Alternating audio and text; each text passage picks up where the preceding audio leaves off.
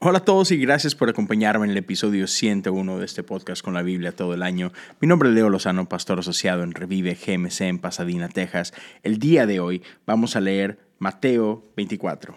Y sí, es todo Mateo 24 completito, verso 1 hasta el verso 51. Así que agárrate, van a ser algunos buenos minutos de lectura, pero confío y sé que Dios va a hablar a nuestro corazón el día de hoy. Y por eso hacemos esto, porque amamos su presencia y esta es una manera de conectarnos con, con Él. Entonces, estoy contento de que hayas decidido el día de hoy leer la Biblia y que a lo largo del día podamos tomar un momento para reflexionar en esta palabra. Y yo creo que ahí creamos un gran espacio para que el Espíritu de Dios pueda hablar en nuestro corazón. Así que con eso en mente, ¿por qué no vamos el día de hoy a la Biblia? Cuando Jesús salía del terreno del templo, sus discípulos le señalaron los diversos edificios del templo, pero él les respondió, ¿ven todos esos edificios? Les digo la verdad, serán demolidos por completo, no quedará ni una sola piedra sobre otra. Más tarde Jesús se sentó en el monte de los olivos. Sus discípulos se le acercaron en privado y le dijeron, Dinos, ¿cuándo sucederá todo esto? ¿Qué señal marcará tu regreso y el fin del mundo? Jesús les dijo, No dejen que nadie los engañe, porque muchos vendrán en mi nombre y afirmarán, Yo soy el Mesías, y engañarán a muchos. Oirán de guerras y de amenazas de guerras, pero no se dejen llevar por el pánico. Es verdad, esas cosas deben suceder, pero el fin no vendrá inmediatamente después. Una nación entrará en guerra con otra y un reino con otro reino. Habrá hambres y terremotos en muchas partes del mundo. Sin embargo, todo eso es solo el comienzo de los dolores del parto. Luego vendrán más. Entonces los arrestarán, los perseguirán y los matarán. En todo el mundo los odiarán por ser mis seguidores. Muchos se apartarán de mí, se traicionarán unos a otros y se odiarán. Aparecerán muchos falsos profetas y engañarán a mucha gente. Abundará el pecado por todas partes y el amor de muchos se enfriará. Pero el que se mantenga firme hasta el fin será salvo. Y se predicará la buena noticia acerca del reino por todo el mundo, de manera que todas las naciones la oirán y entonces vendrá el fin. Llegará el día, cuando verán de lo que habló el profeta Daniel, el objeto sacrílego que causa profanación de pie en el lugar santo. Lector, presta atención. Entonces los que están en Judea huyan a las colinas. Las personas que están en la azotea no baje a la casa para empacar. La persona que esté en el campo no regrese ni para buscar un abrigo. Qué terribles serán esos días para las mujeres embarazadas y para las madres que mamantan. Y oren para que la huida no sea en invierno o en día de descanso pues habrá más angustia que en cualquier otro momento desde el principio del mundo, y jamás habrá una angustia tan grande. De hecho, a menos que se acorte este tiempo de calamidad, ni una sola persona sobrevivirá, pero se cortará por el bien de los elegidos de Dios. Entonces, si alguien les dice, miren, aquí está el Mesías o ahí está, no lo crean, pues se levantarán falsos Mesías y falsos profetas y realizarán grandes señales y milagros para engañar de ser posible aún a los elegidos de Dios. Miren que les he advertido esto de antemano. Por lo tanto, si alguien les dice, miren, el Mesías está en el desierto, ni se molesten en ir a buscarlo. O bien, si les dicen, miren, se esconde ahí, no lo crean. Pues así como el relámpago destalla en el oriente y brilla en el occidente, así será cuando venga el Hijo del Hombre. Así como los buitres cuando se juntan indica que hay un cadáver cerca de la misma manera, esas señales revelan que el fin está cerca. Inmediatamente después de la angustia de esos días, el sol se oscurecerá, la luna no dará luz, las estrellas caerán del cielo, y los poderes de los cielos serán sacudidos.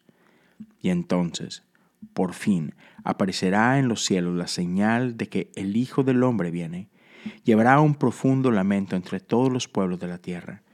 Verán al Hijo del Hombre venir en las nubes del cielo con poder y gran gloria enviará a sus ángeles con un potente toque de trompeta y reunirán a los elegidos de todas partes del mundo, desde los extremos más lejanos de la tierra y del cielo.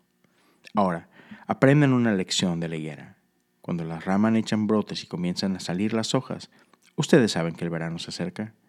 De la misma manera, cuando vean que suceden todas estas cosas, sabrán que su regreso está muy cerca, a las puertas.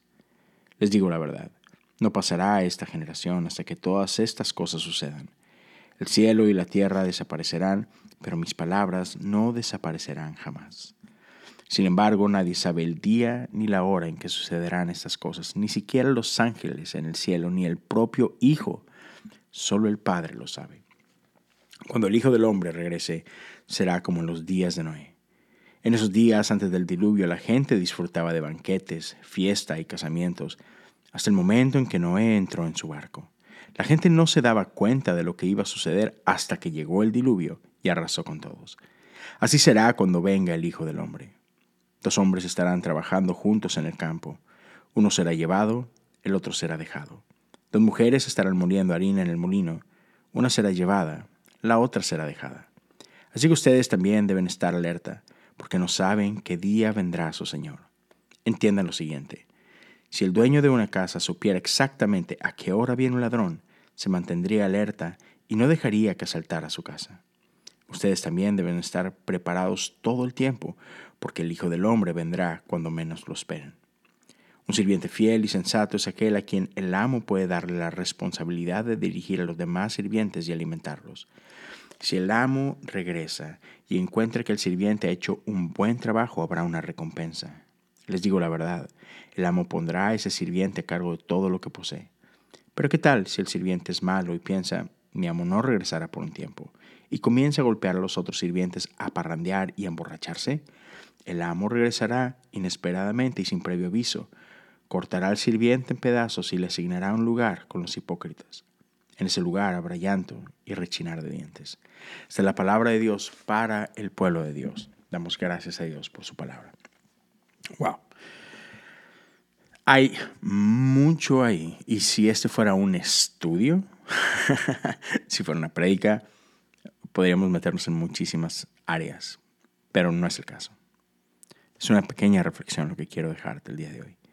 Y mira, ciertamente creo que todos tenemos esta curiosidad, todos tenemos este, este algo que nos hace preguntarnos acerca del fin. Y es normal. Pero solo me, me quedo con esto.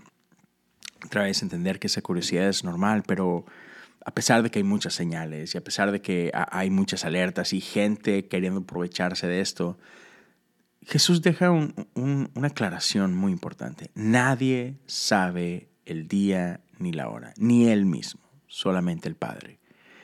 Entonces, solo por dejarlo, digo, tengo más de 40 años, crecí en la iglesia y sé que esta es una obsesión y sé que hay mucha gente que anda por ahí pretendiendo saber perfectamente estas señales y todo.